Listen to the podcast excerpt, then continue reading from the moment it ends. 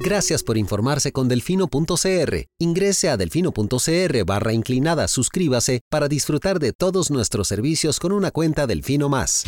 Delfino.cr. Hoy quiero decirlo con todas las palabras.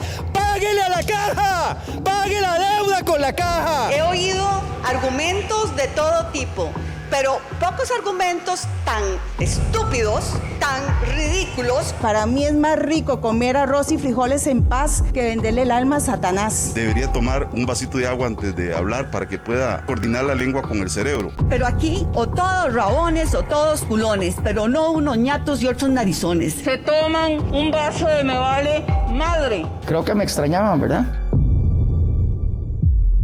Coca-Cola sin azúcar presenta Curul en llamas, cubriendo y sufriendo la Asamblea Legislativa, porque alguien tiene que hacerlo.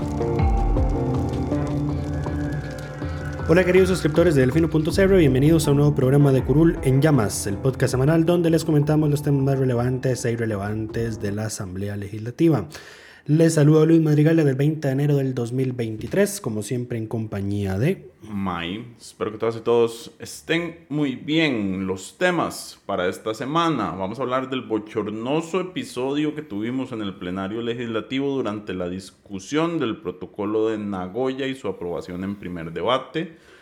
Vamos a hablar también del proyecto eh, Mi Hábitat que presentó el Poder Ejecutivo y que fue despedazado esta semana por las bancadas del PUSC y de Liberación Nacional, así como del el inicio del proceso de elección para la Defensoría de los Habitantes que podría extenderse hasta siete sesiones si es que todo el mundo habla todo lo que puede hablar. Pero bueno, vamos a explicar un poco cuál es el estado de la situación. Pero empecemos con el protocolo de Nagoya. Ya les habíamos comentado la semana pasada. La bancada del Frente Amplio había estado insistiendo en que el nuevo, el que el texto que está siendo firmado no ha sido consultado a los pueblos originarios en los términos eh, en que está siendo aprobado el texto, lo cual generó discusiones la semana pasada que se tradujeron bueno, que se extendieron hasta este lunes, cuando las diputadas Sofía Guillén y Sonia Rojas se vieron en un intercambio verbal con el jefe de la bancada del liberal progresista Eliezer Feinza, Lucho. Eh, fue el martes. Ah, fue el martes, el lunes. Ah, cierto, el lunes no pasó nada. El lunes no pasó mayor cosa, exactamente. Sí, esta es una semana cortita. El martes, eh, a ver, doña Katia Cambronero ya había hecho intervenciones previas sobre el protocolo de Nagoya y en una de esas ocasiones dijo la frase de que la insistencia del Frente Amplio en mandar a consultar el proyecto era un capricho ideológico. Eh, resulta que acontece que Sofía Guillén usó esa frase para mandarla en un correo electrónico a varios colectivos eh, de la zona sur o de territorios indígenas eh, y ese correo se tradujo en que, según don Eliezer Feinza, que empezaran a llegarle a diputados de Liberal Progresista correos ofensivos o vulgares, atacándolos por su posición a favor del protocolo. Y luego, eh, don Eliezer denunció además que la diputada Sonia Rojas de Liberación había publicado en el estado de WhatsApp de ella una foto de doña Katia Cambronero con el texto ¿Por qué será que a los diputados del PLP les surge tanto la aprobación del protocolo de Nagoya? Don Eliezer pues denunció esas dos cosas en el plenario por considerar, uno, que lo que había hecho Sofía Guillén, que lo que habían hecho las dos era un acto de violencia política hacia Katia, hacia Katia Cambronero, porque eh, era como haberle mandado una horda de troles, que él dijo, esto es, esto es igual a lo que el presidente de la República había hecho con Katia Rivera. Lo cual no es cierto. Lo cual exactamente no es lo mismo. Pero eso fue, así lo puso él en esos términos. Em, doña Katia hizo el uso de la palabra, digamos, y dijo, sí, a ver, para responderle a doña Sonia, a mí, digamos, me interesa que se apruebe este protocolo porque yo trabajé dos años con territorios indígenas y muchos más años tengo, está trabajando con eh, zonas rurales desarrollando oportunidades económicas, etcétera, etcétera. Sí, la diputada por lo menos dio argumentos de fondo para responder por qué su prisa, dijo- no como el jefe de su bancada que lo que hizo fue atacar a las otras diputadas y ponerse de, de víctima. Wow. Eh, y doña y Katia remató, digamos, diciendo, a ver, yo voy a seguir siendo respetuosa de los demás, ustedes saben cómo soy yo en las comisiones y toda la cosa, eh, pero si nosotros condenamos el uso de trolls recientemente, no nos convirtamos en un troll. Fue más serena ella, digamos. Como siempre. Eh, Ella debería ser la vocera y no don Eliezer, que no tiene inteligencia emocional. Pero eso ya lo he dicho en repetidas ocasiones. ¿Qué problema con Don Orly? Sí. A ver, ¿qué siguió ahí? Doña Sonia intervino eh, precisamente para, para hacer, digamos, una- un contraste entre la respuesta que había dado Don Eliezer y la respuesta que había dado Katia. Eh, diciendo, a ver, Don Eliezer, yo tenía una mejor imagen suya y aquí hasta que llego aquí veo como la realidad, ¿verdad? Eh, porque eso. además es que Eliezer usó una frase que, digamos, fue como que la que calentó los ánimos. Porque cuando él se refiere a lo que hizo Sonia, él le dice, no, Sonia, usted se apuntó mal. Usted se apuntó con la gente que quiere hacerle daño a los pueblos que usted representa. Y además luego usó una frase que como que le daba a entender al Frente Amplio que ellos no representan a los pueblos indígenas. Entonces, esa combinación de dos frases, Sonia la usó. Eh, doña Sonia, lo que fue lo que dijo, vamos a ver. Digo que le sorprendía el tono. Eh, no, eso fue, esa fue Sofía Guillén. A Sofía Guillén le dijo que le sorprendía el tono que se estaba usando. Se vio, ella se vio como en ese momento como que estaba choqueada por lo que había escuchado que estaba pasando en ese momento. Y dice, a ver, yo le pido a un hombre, refiriéndose a Eliezer, que no le diga a una mujer indígena, que es Sonia Rojas, doña Sonia se identifica Ah, como la primera. A ver, ¿por qué? Vamos a hacer el, el- el paréntesis aquí para explicar eso. ¿Por qué decimos, la, hacemos esa aclaración? Doña Sonia se identifica como la primera mujer indígena que ha llegado a la Asamblea Legislativa, la primera diputada indígena. Así se presenta. Pero así se presenta ella. ¿Por qué lo decimos con esas palabras? Porque hay una controversia desde que ella fue electa y empezó a identificarse de esa forma. Porque algunas personas indígenas dicen que Sonia Rojas no es propiamente indígena. A ver, ella es hija de un indígena, hombre, pero resulta que acontece que la herencia, digamos, indígena línea- se hereda Ajá. por la madre. Hay una discusión ahí de, de Entonces, auto de- no todos comparten esa visión. Por lo visto, doña Sonia es una de ellas. Entonces, ahí está el meollo del asunto. Correcto. El- hecho, sería media, o sea, para algunas personas sí es media indígena. organizaciones, digamos, de, que representan a grupos indígenas no la han reconocido como diputada indígena. De ejemplo. hecho, sí, desde, desde el momento en el que quedó electa le han des- recriminaron eso. Se Entonces, han desvinculado de ella por Ajá. ese tema, pero bueno, Entonces, es un hecho, tema es- complejo. hecho ese paréntesis, eh, sí, no le diga a una mujer indígena que tiene que votar y que no, que eso no, en todo caso, no fue lo que dijo Eliezer. Bueno, Eliezer y fue, estaba... lo, fue lo que dijo, porque no, le dijo que es- apuntó mal, está- es decir, está es- votando mal. eso- no, eso es cuestionar Sí. las alianzas que, digamos, estableció Sonia con el Frente Amplio, que me imagino que tampoco era una alianza así como de, uy, sí, no lo vamos a votar, nada que ver. Eh, le dijo que se- decirle que se equivoca, ahí sí me parece muy machista, ella tiene mente propia, capacidad y conoce una realidad que nosotros no. Eh, y luego Antonio Ortega, el que Antonio se ha vuelto más troll que Ariel, a mi parecer. El problema, a ver, aquí hay que señalar, porque esta es una recriminación que se hacen constantemente en, en todos los espacios que están eh, don Eliezer y, y, Anton- y don Antonio, eh, y es que Antonio Se detestan. Se detestan, Se detestan. y Antonio pasa constantemente tratando de aleccionarlo, lo cual saca a Eliezer de sus casillas por completo.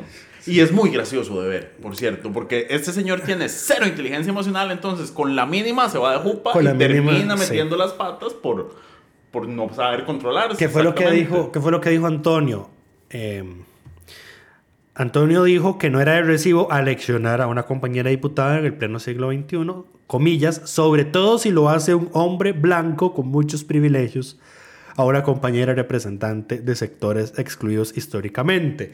En el momento en el que él usó esa frase, la situación en el plenario se salió de control al- a tal punto que, o- que don Rodrigo tuvo que llamar al orden. Y le dijo a, a don Antonio, apéguese al tema que estábamos conociendo, que era una moción de revisión, o le quito el uso de la palabra. Le dijo un metete en la vara. Sí. Eh, don Eliezer di- se ah, fue directamente aludido, entonces Tenía derecho a tenía responder. derecho a responder y lo que le dice es, ah, lo que le dice Antonio Ortega es, usted no tenía vela en este entierro, número uno, y número dos, en este país usted también es un hombre blanco con privilegios. qué, qué terrible. Eh, y además don Eliezer dice, a ver, no, no se ha hecho ni un argumento de defensa a lo que yo denuncié aquí, No, no, que es... mm, real. Eso no es un anuncio real, digamos. A ver, ¿y por qué decimos que lo que hizo doña Sonia no es lo mismo que lo que Eliezer acusa que hizo, que reclamó. Katia el presidente? Porque el presidente lo que hizo fue en conferencia de prensa tomar el estado de, el, de WhatsApp de doña Katia Rivera, la jefa de bancada del PLN, y enseñarlo y usarlo para atacarla y criticarla. Lo que hizo Sonia fue en el estado de ella poner un, un comentario sobre el, el- cuestionando los intereses del, de- Del del PLP. PLP, en específico de doña Katia Cambronero, que es la que había hablado de ese momento. Por eso no son situaciones comparables y no sé cómo él llegó a esa comparación, digamos. No, no entiendo cómo opera la línea de pensamiento de ese señor, eh, porque no eran situaciones comparables. Pero bueno, eh, Lucho. Es que Diego nos pasó una documentación ahí de última hora sobre algo que dijeron ayer en conferencia de prensa, pero bueno, no es relevante para el podcast en este momento. Eh, Te voy a llamar al orden entonces. sí, llámame al orden. Metete en la vara, como dijo Rodrigo. es que esto es lo que pasa por tener por grabar con el WhatsApp abierto. Cerrarlo, exactamente. No, porque siempre. Ah, es que, a ver, para que ustedes sepan, los viernes por lo general son días lentos noticiosamente. Pero en el momento en el que nos sentamos a grabar el podcast, empiezan a salir cosas y cosas y cosas. Nada que no pueda esperar. Eh, bueno, voy a dejarlo ahí. Estábamos en, en- en lo de Nagoya. Sí, después de la respuesta de Antonio Ortega, de hecho eso fue después de que se votó. Estaban viendo la moción de revisión a la votación del proyecto. Por eso fue que lo llamó al orden. Exactamente. la- Ya el tema había, se, había, se había discutido lo Ya suficiente. se había aprobado con el voto Se aprobó en con contra de- 41 votos a favor y 11 en contra. De esos, 6 fueron del FA y 5 de Liberación. Correcto. El proyecto se fue a consulta obligatoria a la sala constitucional y es la sala la que va a decir si sí. A a ver, la sala va a decir si si no. tenía razón el Frente Amplio y que la consulta era necesaria. Y además, aquí hay un tema y es que cuando se envía el expediente se tienen que enviar las actas de la discusión del, Sí. del primer debate. El Frente Amplio dejó expresamente en actas el tema de la consulta. Entonces no es que la sala se lo puede brincar así nomás. Sí. La sala va a tener que tomar esas objeciones que se dieron en el plenario y decir si llevaban razón o no, lo cual sentaría ver, en todo caso- antecedentes en, en esta línea. En todo caso, la sala, las consultas obligatorias, es que, a ver, a diferencia de las consultas facultativas que se firman por 10 o más diputados, eh, Que hay que señalar hay que es- señalar qué es lo que querés que la sala revise. Correcto. Cuando es una consulta obligatoria, como en este caso, la sala revisa todo. Ajá. Revisa procedimiento, revisa las consultas, si se hicieron todas las consultas, si hay conexidad, o sea, todo lo que antes hacían las consultas facultativas, eh, en las que mandaban los diputados, la sala antes revisaba todo. Todo. Correcto. Fue que ya con el pa- pasar del tiempo empezó a verse la sala como un senado, porque en la sala decía, sí, a ver, esto que ustedes me consultan no está mal, pero encontré esto que sí está mal. Entonces la sala se fue autolimitando eh, al punto de que ahora solo revisa auto- la autocontención del juez constitucional, es el término Exacto. jurídico correcto. Eh, que a mí no me gusta en realidad, o sea, yo era La feliz. autocontención. No. Es importante. Hablando de autocontención, vamos a hacer un paréntesis. Bueno, cerremos con Nagoya. Entonces ya se aprobó, ya Va a consulta, Va a sí. consulta. Abramos un paréntesis de consulta. El diputado del Liberal Progresista, Jorge Dengo, presentó un proyecto de ley para reformar la ley de la jurisdicción constitucional, constitucional justamente para eh, facilitar, eso no son consultas, pues son acciones de inconstitucionalidad. Sí, gracias. Pero están vinculadas. No quise interrumpirte, pero bueno. Muchas gracias. Ya nos regañaron porque me interrumpís mucho, Lucho. Em, el proyecto lo que hace es reforma la ley para que los, las y los congresistas queden facultados a presentar acciones de inconstitucionalidad contra... eh, Contra cualquier cosa a la que se le pueda meter una acción de Sin inconstitucionalidad. que haya un trámite pendiente. Y aquí es donde... Ex- expliquemos. Exacto. Hay Las- dos tipos de consultas de inconstitucionalidad. No. Las que pueden presentarse cuando hay... Uno, no es una trámites- consulta de inconstitucionalidad. eso, de acción de Ok, inconstitucionalidad. deja de interrumpirme que voy a explicarlo porque esto, Dale, es, mi fuerte. esto es mi fuerte. la acción de inconstitucionalidad es el recurso que conoce la sala que más requisitos y formalidades tiene. Es el que más difícil es que la sala le admita a uno. ¿Ok? Eh, No es como un recurso de amparo que no es un- no es es- un- es- es exactamente. Uno de los requisitos de la acción de inconstitucionalidad es eh, Que exista algo que está en trámite, ya sea una... A ver, sí. Una es que hay un asunto base, o sea, algo Algo pendiente. en la vía administrativa o en la judicial, en la que todavía no se haya metido resolución final y en la que la persona que está metiendo la acción de inconstitucionalidad alegue que la norma que se está aplicando en ese procedimiento administrativo o en ese procedimiento judicial es inconstitucional.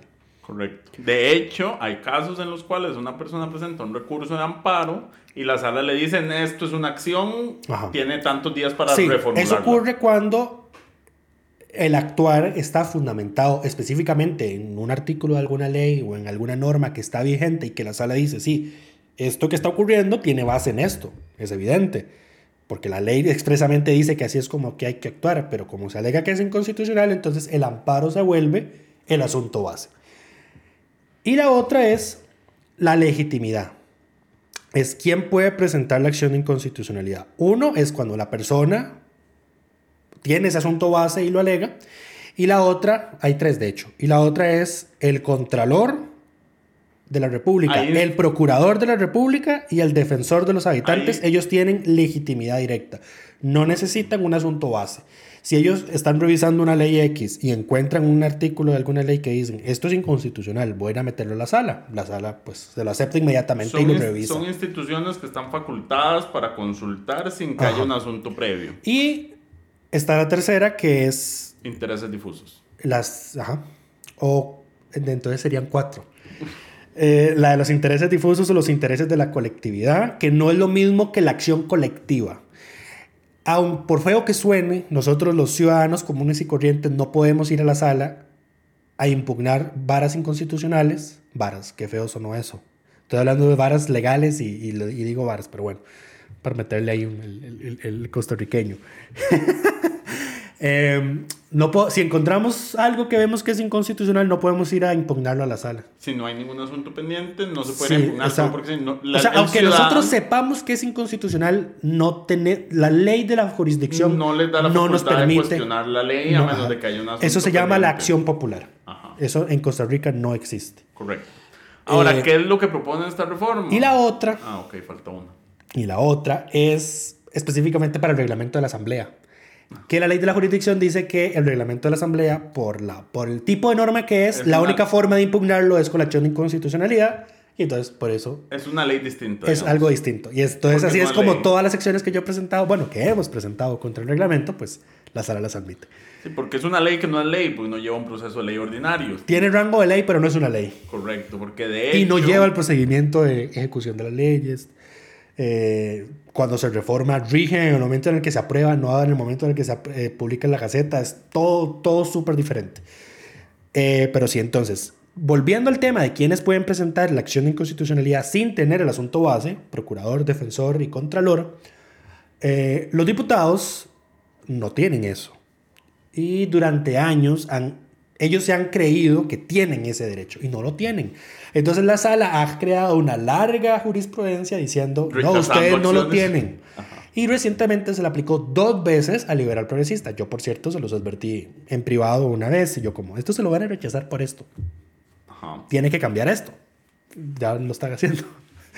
Eh, Básicamente todo es culpa Lucho. en- de hecho, yo les di la idea. Lo que pasa es que no, está- no, no, no creí que Que lo iban a hacer. De esta forma. Porque lo que propone la reforma de la ley de la jurisdicción es que los diputados tengan la legitimación directa de presentar acciones de inconstitucionalidad. Todo- Los diputados en ejercicio. Todo congresista en ejercicio. Ahora, aquí era donde yo hablaba de la autocontención, que yo creo que le hace falta a este proyecto. De hecho, se lo dije a, a don, don Jorge Dengo por Twitter.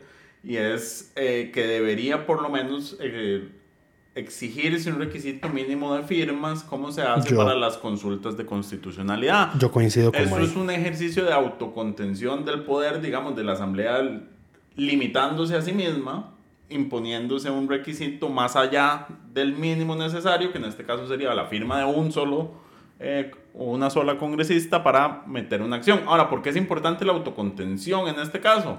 Porque entonces los, las y los 57 podrían meter eh, cualquier cantidad de acciones porque estarían legitimados para hacerlo.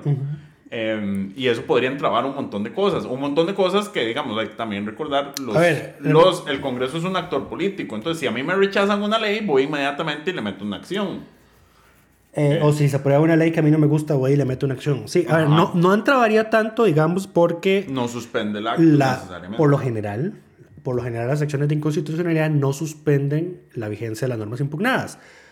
Pero sí va a saturar a la sala de acciones de inconstitucionalidad, además de que entonces crearía ahí una especie como de tensión fea entre, además de la que ya hay, entre diputados y magistrados, porque no, usted no lo voy a votar por reelegirse, a, a todo esto que ahora estamos viendo la reforma constitucional para cambiar la reelección de magistrados, a usted no lo voy a votar por reelegirse porque me rechazo esta acción de inconstitucionalidad.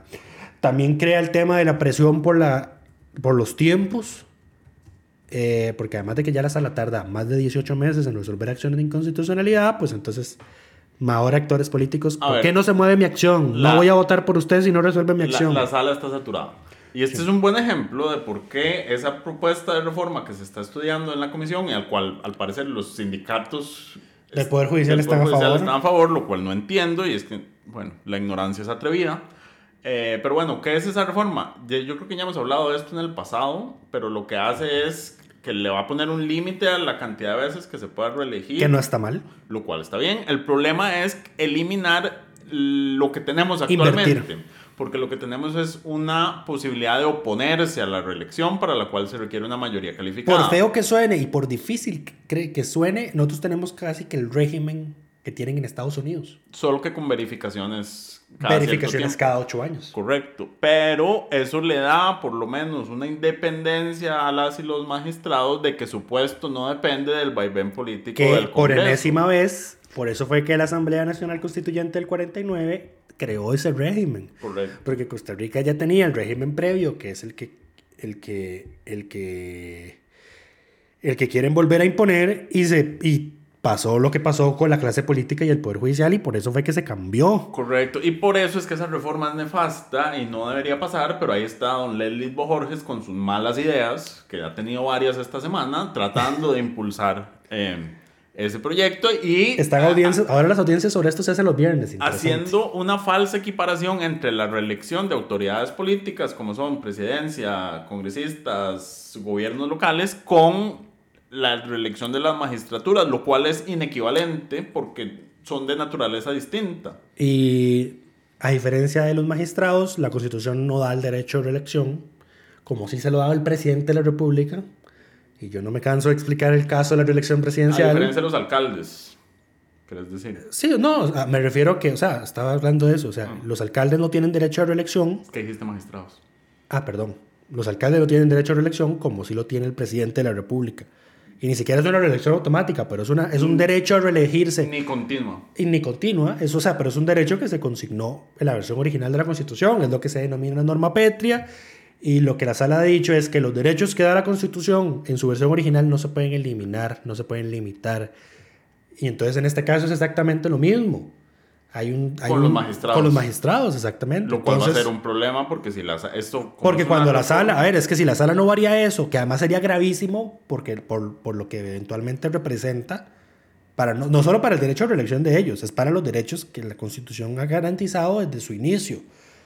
De hecho, yo... O sea, es, o sea, es que aquí está en juego no solo el tema de la reelección de los magistrados, porque en el momento en el que la sala revierte ese criterio sobre las normas pétreas, viene una lluvia de, bueno, esto es derecho, hay que flexibilizarlo, bla, bla. Ve, entonces es un tema complicado. Esa, esa reforma constitucional, como está planteada, no debería avanzar para ahorrar. Yo insisto en que el texto que estaba mejor era el que estaba heredado de la Asamblea Legislativa anterior. Correcto. Se mantenía lo de los 38 para Correcto. no reelegir, pero eran tres, un límite de tres periodos. O eran. sea, 10 y- no, 24 años. 24 años. sí. Lo cual es razonable, digamos, es una vida laboral. Bueno, Sí. son muchos en realidad. Sí. También se podría, por ejemplo, imponer un sistema de límite de edad. Eh, digamos, hay diferentes formas Eso de sería limitar la discriminatorio. reelección. No necesariamente. Sí. No. Sí, porque lo estás eliminando en función de su edad. No necesariamente eliminarlo, pero a partir de tal edad tenés que. Pensionarte. Eso es una pensión forzosa No, y es tenés ilegal. que ir a la reelección. O sea, tenés la asamblea tendría que ratificarte. Después del momento de presión. No me suena y no me gusta esa idea. No importa, es solo una idea, mejor que la que hay. Pero el punto es que hay diferentes formas, porque además, y lo otro que no se está tocando en esto es la forma en que se eligen los magistrados, que es donde hay más Que es el margen verdadero de problema. mejora. Eh, sí, ahora yo no creo que deberíamos caer, por ejemplo, en, en el tema de darle más potestades a la comisión de nombramientos. No. Eh, ni limitar, por ejemplo, a la nómina que presenta la comisión de nombramientos o ese tipo de limitaciones. Lo que sí creo es que hay que modificar los requisitos que existen actualmente porque están desfasados. A ver, para ser magistrado lo que se requiere es más de 35 años Y ser abogado en y ejercicio. tener es, 10 años de, de ejercer, básicamente. 5 si sos funcionario del Poder Judicial. Esto no lo puedo, la- ay, qué lamentable, no lo puedo mencionar porque esto fue en una reunión que tuve con un, con un diputado hace meses. Eh, pero eso se cambió, eso se flexibilizó. Y creo que hay una intención de volver a- a- al requisito que estaba antes. Antes la constitución tenía un requisito más alto de, de para ser magistrado, sí. Y, y entonces eh, eso estaría- sería bueno retomarlo, me parece a mí. Eh, por ejemplo, aumentar a 40 años la edad, me parece. Bueno. Eh, y también habría que aumentar el tiempo que tenga de, de estar ejerciendo el, el- el, pues el derecho. Pero bueno, no es un tema del que estamos hablando ahorita. Volvamos a la agenda de la semana. Bueno, no, pero es que aquí pasamos.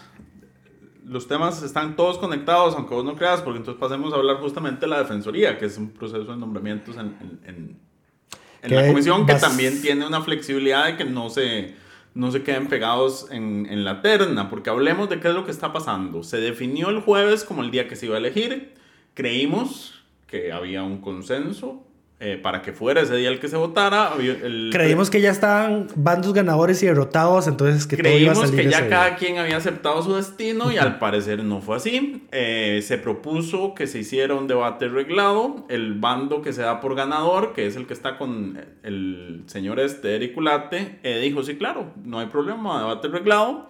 Del otro lado, Liberación Nacional y el Frente Amplio dijeron, no, nosotros vamos a usar nuestro derecho a, al tiempo que tenemos para discutir, que son 15 minutos por congresista. Eh, lo cual, si hablan todos, son 14 horas. Y lo cual es su derecho, y lo cual, digamos, no, no se puede hablar en contra de eso porque les corresponde dar esta discusión.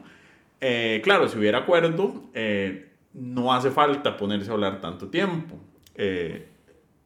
Están en su derecho a hacerlo.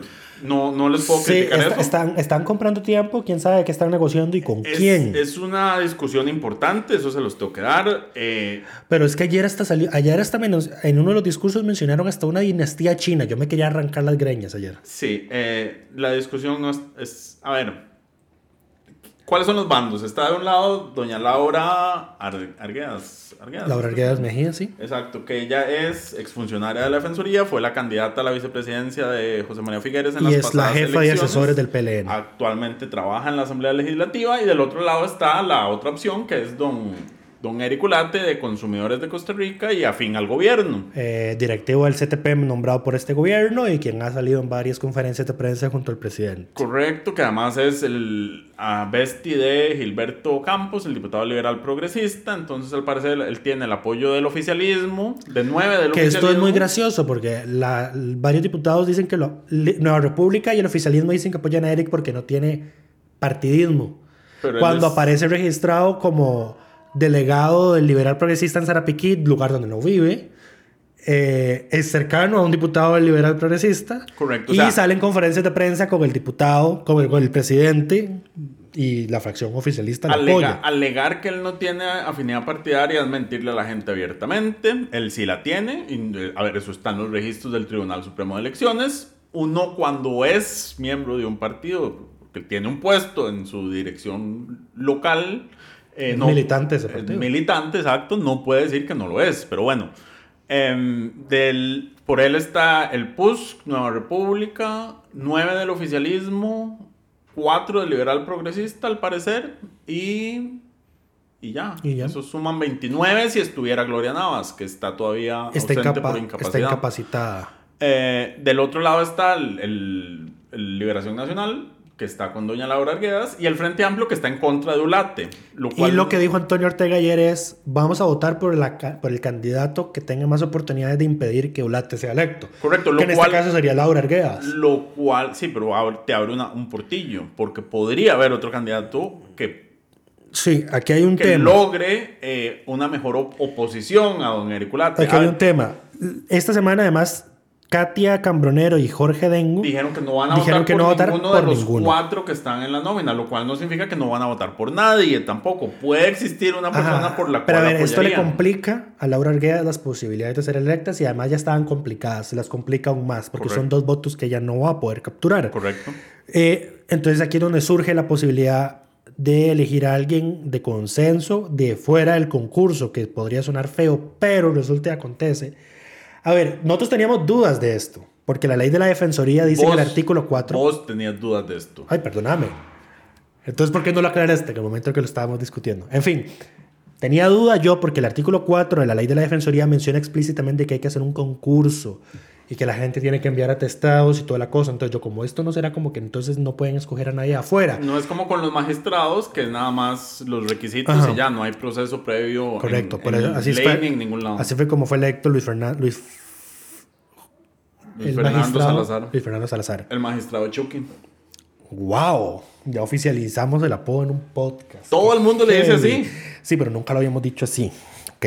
Bueno, Tomo nota. Eh, Tomo nota, puedo usarlo de ahora en adelante. tomo nota que sí. que fue que heavy. Eh, resulta que acontece que la Sala Constitucional en el 2014 emitió una sentencia en la que decía que sí, los diputados podían escoger a alguien como defensor de los habitantes que no solo hubiese concursado, sino que tampoco, también no hubiese concursado. Mientras ¿Y cuál es el requisito? El requisito es ser un ciudadano en ejercicio de sus derechos políticos. Básicamente cualquier persona. Pero también aquí es importante, ahí, a ver, ¿cuál fue el procedimiento que vos mencionaste que debería suceder? Se deberían rechazar los dictámenes y que alguien presente el nombre. y No, los dictámenes no se votan. Ah, no, sí, no, no hay. no Lo que pasa es que en este momento ¿cierto? que ya se está en el uso de la palabra, alguien debería postular a...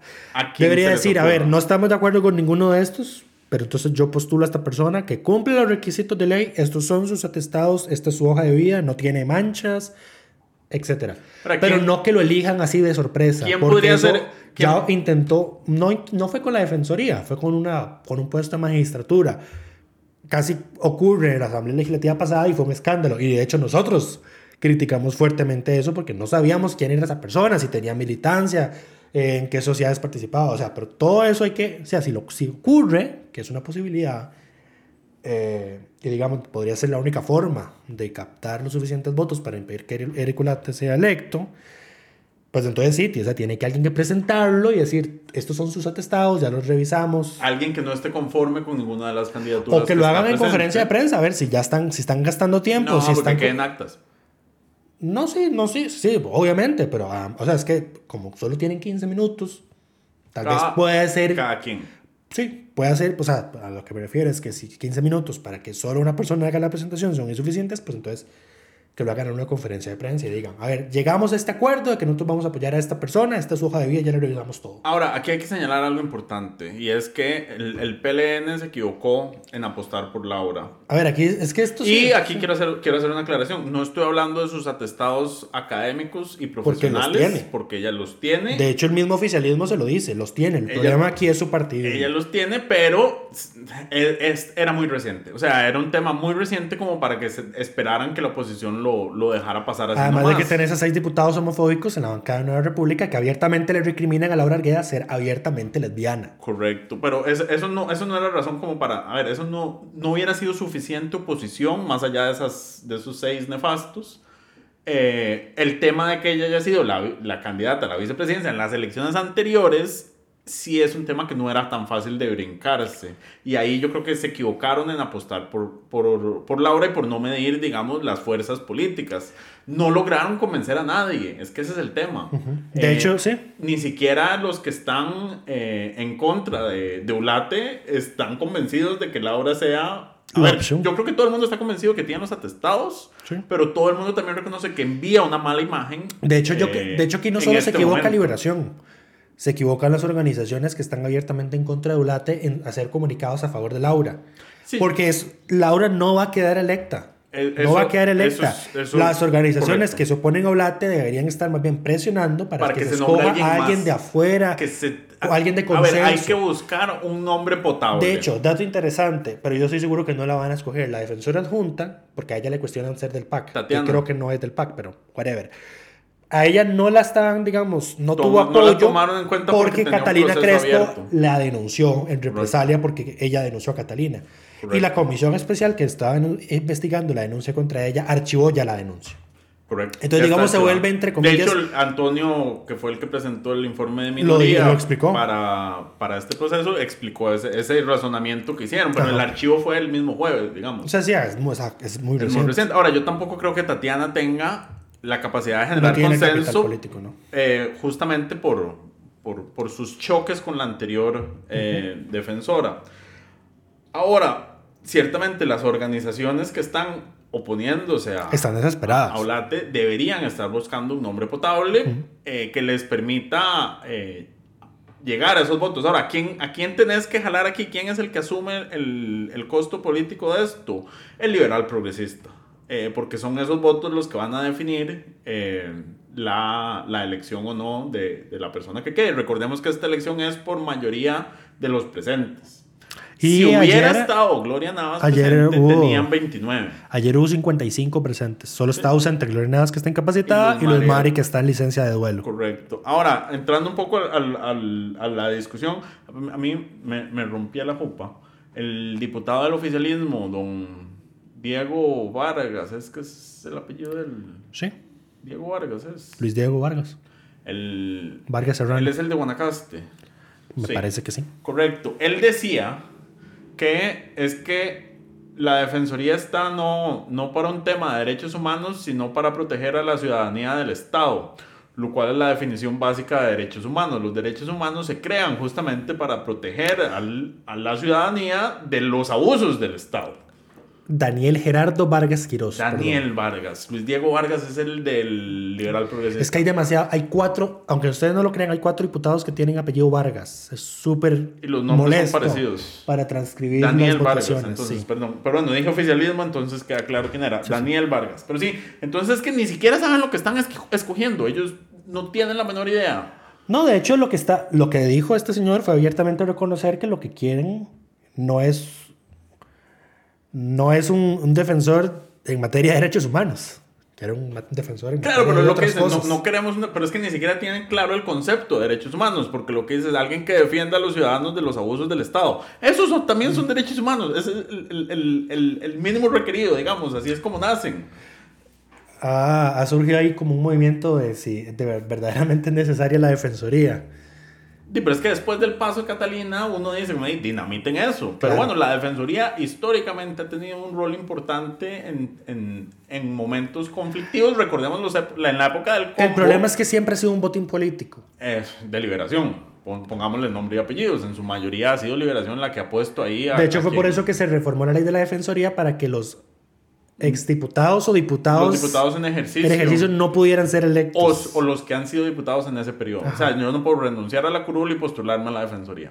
Porque Liberación tenía esa mala práctica. Recordemos el caso de Ofelia, que sigue esperando ser Sentenciado. eh, sentenciada.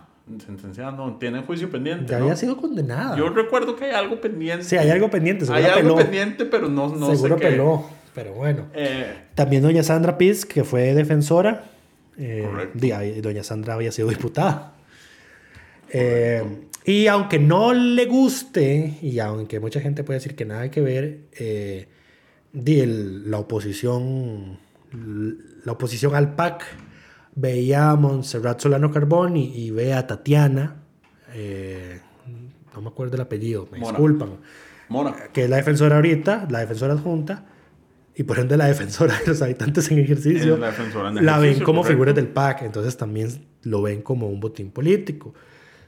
Eh, y es lo que está ocurriendo ahí. Pero entonces sí, yo honestamente, yo no veo a doña Laura Arguedas siendo electa. Y entonces to- veo que toda esa oposición a Eric Ulate está eh, siendo aplicada de forma incorrecta, porque lo que deberían estar buscando es un candidato de consenso de afuera. Eh, eh, no presionando, no insistiendo en que se vote por ella cuando no va a ocurrir. No van a votar por ella. Correcto. Esa no es la Eh, vía. Sí, entonces, bueno. Pero bueno, eso es. eh, pero bueno, se gastaron. Me van a funar por decirle a las organizaciones de derechos humanos cómo hacer sus apoyos, pero bueno. Todo bien, ya nos han cancelado. Em, eso es, la discusión seguirá este lunes. Eh, como dijimos, cada congresista tiene 15 minutos para hablar, eh, hacer uso de la palabra, se los puede ceder a algún otro, hasta dos veces puede recibir la palabra alguien. Entonces, digamos, yo no esperaría, no creo que esto se vaya a votar el lunes. Al parecer hasta el martes se va a haber elección. Em, el Bueno, martes votación. Tal vez pueda haber votación. Sí, porque si no hay mayoría simple, no, se, se empieza a repetir. Y aquí es a donde los votos nulos juegan. Porque, bueno, no, desde la primera votación, si usted vota nulo, se le suma al que tiene más. Entonces, por ejemplo, Dengo y Cambronero que dicen no voy a apoyar a ninguno. Si no quieren el voto. Si no quieren apoyar realmente, tienen que retirarse. O No, más bien si se retiran, ayudan a hablarte. Bueno, bajan el mínimo, ¿cierto? Pero, o votar por otro nombre X que no se, que no se anule. Eh, porque entonces no anula el voto y no se lo dan al, al primero. Ya a partir de la segunda ronda, cuando empiezan a quitar candidaturas y ponen otro nombre, ya cuenta como voto nulo. No, No, no pueden ser nulo. está seguro, porque aplica lo mismo que aplica para la elección del directorio. Don- Es que no puede ser nulo porque los diputados tienen el derecho a votar y escoger a alguien que no participó del concurso. Claro, pero en la primera ronda, pero después va sacando en las rondas solo a los que tienen más de 10. Creo que para la tercera ronda solo quedan los que tienen más de 10 votos. Y ya todos los demás nombres se, se convierten en Cierto, votos esto se discutió además en las jefaturas de fracción y, Rodrigo Arias lo advirtió. Eso está en el 228, recién reformado, falta de mayoría y empate. Dice, eh, sí, que si no hay mayoría, se repetirá esta entre quienes hubiesen obtenido 10 o más votos. Si la repetición no resulta en la votación requerida, será la votación por tercera vez. Se aplican las reglas que Eh, aplican solamente entre los dos que hubiesen obtenido el mayor número de votos. Correcto. Y a partir de ahí, todos esos nombres. En caso de empate, se repite la votación y si da el mismo resultado, se repite todo el proceso cuantas veces sea necesario. Entonces, sí, aquí, eh, es que es cosa seria. Sí. Porque entonces, sí, sí, sí, en esas, vot- en esas rondas votan por otra persona que no califique ahí, el voto nulo y se le cuenta al quien tenga más. Correcto. Entonces, sí, el liberal progresista, bueno, eh, Jorge Dengo y, y Katia Cambronero tienen que tener mucho cuidado con lo que van a hacer. De hecho, ah, llega un punto en el cual la única forma de evitar la elección es votar por la hora. Forzar el empate y que se tenga que repetir y que todo tenga que repetir todo el proceso. Complicado porque no va a pasar. Al final van a terminar votando nulo y dándole el, La el a gane a Olate sin ensuciarse las manos, comillas, comillas. Pero sabemos que don Jorge y doña Katia escuchan este podcast, así que están advertidos. Además de que ahora el voto es público. Advertidos están, estamos todos. Pero bueno, pasemos. Sí, sí, o sea, eh, yo me imagino que, que toda esta trama de estar haciendo uso de la palabra por tanto tiempo es porque están ganando tiempo. Para- Están viendo a ver. están ver ganando cómo- tiempo de ver eh, qué logran. Doña Laura no va a hacer la elección, ya, o sea, Yo creo que eso ya lo seguir apostando claro. por eso. eh, Creo que ya lo tienen claro, pero todavía no pueden echar para atrás porque no, no tienen una salida viable en este momento. Em, Bueno, en fin, pasemos de tema. eh, el último tema de esta semana, el proyecto Mi Hábitat, es una iniciativa del Poder Ejecutivo que fue eh, despedazada en control político esta semana. Fue lo único que pasó el miércoles, me parece, porque el Ejecutivo no convocó reformas constitucionales y no hubo acuerdo de cambiar la sesión. eh, entonces no hubo nada que discutir ese día. Eh, ¿qué, qué hace el proyecto? El proyecto fusiona tres instituciones. Bambi, Miva, El BAMBIC, el Banco Hipotecario de la. Vivienda, el INBU y el Ministerio de la Vivienda en un gran ministerio que se llamaría Mi Hábitat. Y el problema es eh, que en un proyecto extremadamente simplista tratan de meter tres instituciones, sum- bueno, dos instituciones sumamente complejas, el INBU y el BAMBI. Que por ejemplo, en la ley de BAMBI es donde existe el bono a la vivienda. Y empecemos de que el Bambi es un banco. Correcto. O sea, no se llama Banco Hipotecario de la Vivienda porque El qué bonito el- suena. el- es un banco. Sí, técnicamente lo es. eh, entonces no se puede, o sea, hay que liquidarlo, no se puede extinguir. No se deroga, Exacto. se liquida. Y el proyecto deroga la ley del Bambi y por ende se vuela el bono de la vivienda y eso fue una de las objeciones que señaló el, el PUS que hizo conferencia de prensa para manifestar su Y hay gente que dice este que no, que eso es mentira, que no se está derogando el bono. El propio Bambi lo confirmó. Sí, sí, no, eso, eso es así. Eh, el que diga lo contrario no se ha leído el proyecto. Ajá. O no sabe de lo que está hablando. O es un troll que es, un troll del gobierno. Ajá, también. A ver, no, no estamos siendo de, eh, ¿cómo se llama el término cuando uno cree que tiene la razón y no la tiene? Condescendiente. Eso, bueno, estoy seguro que esa no es la palabra, pero bueno, no estamos siendo condescendientes, es que, a ver, es lo que, es lo que ocurre. Ahí está el proyecto. Ahí está el proyecto. Sí, yo se lo puse en Twitter. Alguien dijo, como no es cierto, yo le puse en Twitter el screenshot Sí. de la derogación y es como, ahí está. Sí, es que, a ver, sí, las intenciones podrán ser otras, pero lo que, lo que Lo que hace la ley es eso. sería eso. Exactamente. Eh, en todo caso, vamos a ver, hay un, hay un argumento de que, a ver, es que tres leyes que tienen más de 300 artículos no se pueden fusionar en una sola de 30. Eh, Sí se Yo puede. eso no lo vería. Ese no es el problema. No, El ese problema no es el problema. El, problema no es El un problema de es lo que implica. No es un tema de cantidad, es un tema de la calidad. No, no, el problema la- es lo que implica, porque al ser una ley corta, entonces, de, de- ¿cómo se llama esto? Eh, Dejas es- discrecionalidad reglamentaria al. Ejecutivo la aplicación de la ley. Y lo cual no es malo per se, pero este Con es este tema- gobierno sí es Este malo. es un tema com- muy complejo porque, a ver, el, el, el, el Bambi y el Limbo como instituciones son complejas. sí.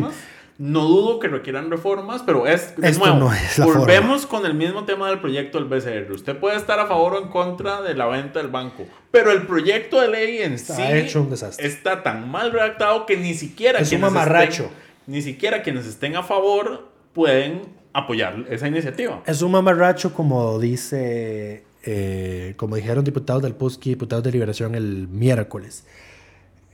Eh, entonces, sí, el problema no es ese, que la ley solo vaya a tener 30 artículos. El problema es que se de- eh, haya que re- rellenar todo eso con reglamentos. Y además que un ministerio del Poder Ejecutivo sea el encargado de dar bonos de vivienda y eh, créditos hipotecarios. Eso se va a prestar para el mayor de los clientes. No, y además no se puede, el ministerio no puede asumir funciones propias de una entidad financiera. No, no, no. Eso es inconstitucional. Exacto. Además, el del el PUS, que fue el que hizo una conferencia de prensa esta semana, señalaron que, bueno, al final lo que hay es una concentración de poder en el, en el ministerio. Como lo que quieren hacer con el MOP.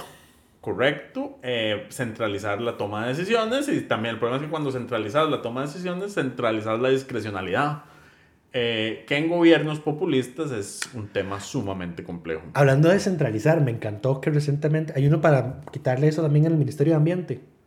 El- hay un proyecto para Y reducir el hay, un reciente, hay una reciente sentencia de la Sala Constitucional que dice que eso no se va a poder hacer. ¿Por qué? No es sobre el proyecto en específico, pero la sala, digamos, como que acaba de cristalizar la existencia de Setena. Ah, Y dice, usted no puede tocar esto.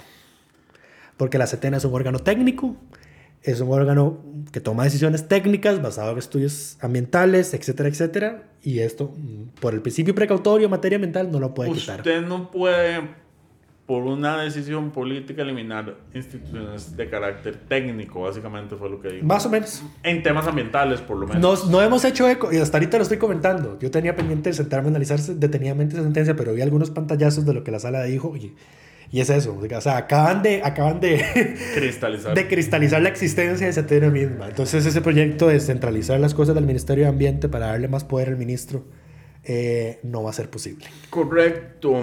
Em, ah, bueno, no, esta semana no hay congresista de la semana. Lo que sí tenemos es el peor congresista de la semana, que es don Leslie Bojorges. Wow.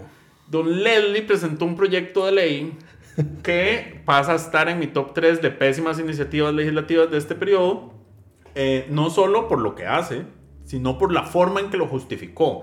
Él presenta un proyecto y lo que busca es trasladar el 0,- 0,75 que ahorita se le otorga del, del salario que ahorita se otorga al ROP, trasladarlo al FCL. Recordemos que el FCL es como un, un seguro de desempleo, Desempleo. que se puede eh, Retirar retirar a los cinco años. Exacto, cada cinco años o hasta que se rompa una relación laboral, o sea, cuando la persona se queda desempleada. Ahora, el argumento que utiliza él para justificar esto es que en el 2020 se aprobó una ley que según él aumentó el porcentaje que se le asigna al ROP del 1.5% al 3%. El diputado no se leyó, ni siquiera voy a decir la ley, no se leyó el artículo completo de lo que se reformó porque dos párrafos más abajo se explica que el FCL nunca ha sido del 3%, siempre ha sido del 1.5%, pero había un 1.5 que pasaba un año en la operadora de pensiones y se trasladaba posteriormente al ROP. Que era un sinsentido, porque a la, a la postre ganaban menos intereses. Era un, era un beneficio para el Banco Popular que, que le diste porque cuando se aprobó la ley de... Eh, la ley del protección la ley de protección al trabajador. Al fondo de trabajo se le quitó el, el punto 25%. Eh, para pasarlo al ROP, justamente. Entonces, como le quitaste este, le diste por un año esos fondos para que el, el banco ayudara a mantener su pérdida, digamos, por, el, por lo que le estabas quitando. Por eso es que existía esa, ese traslado de, de, recursos. Creo que la gente ya no lo recuerda.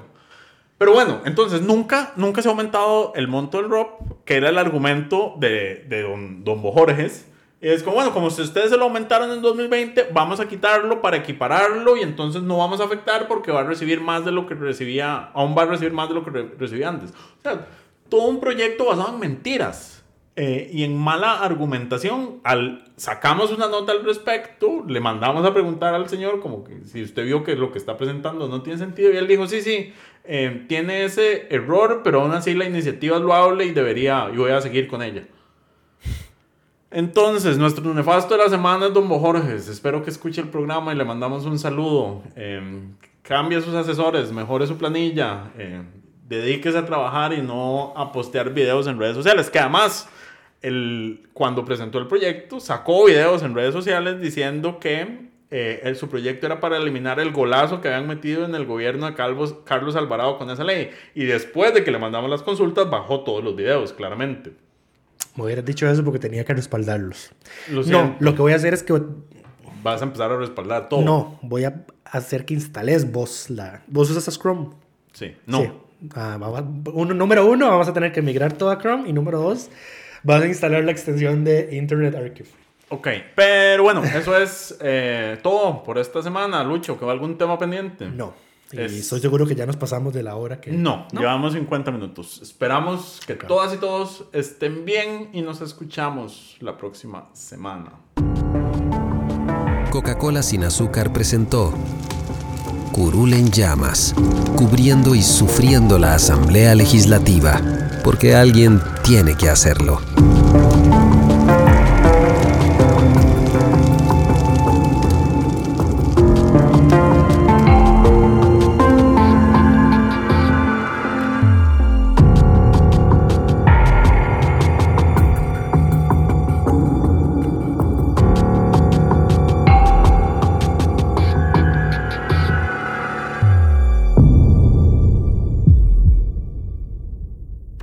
Gracias por informarse con delfino.cr. Ingrese a delfino.cr barra inclinada, suscríbase para disfrutar de todos nuestros servicios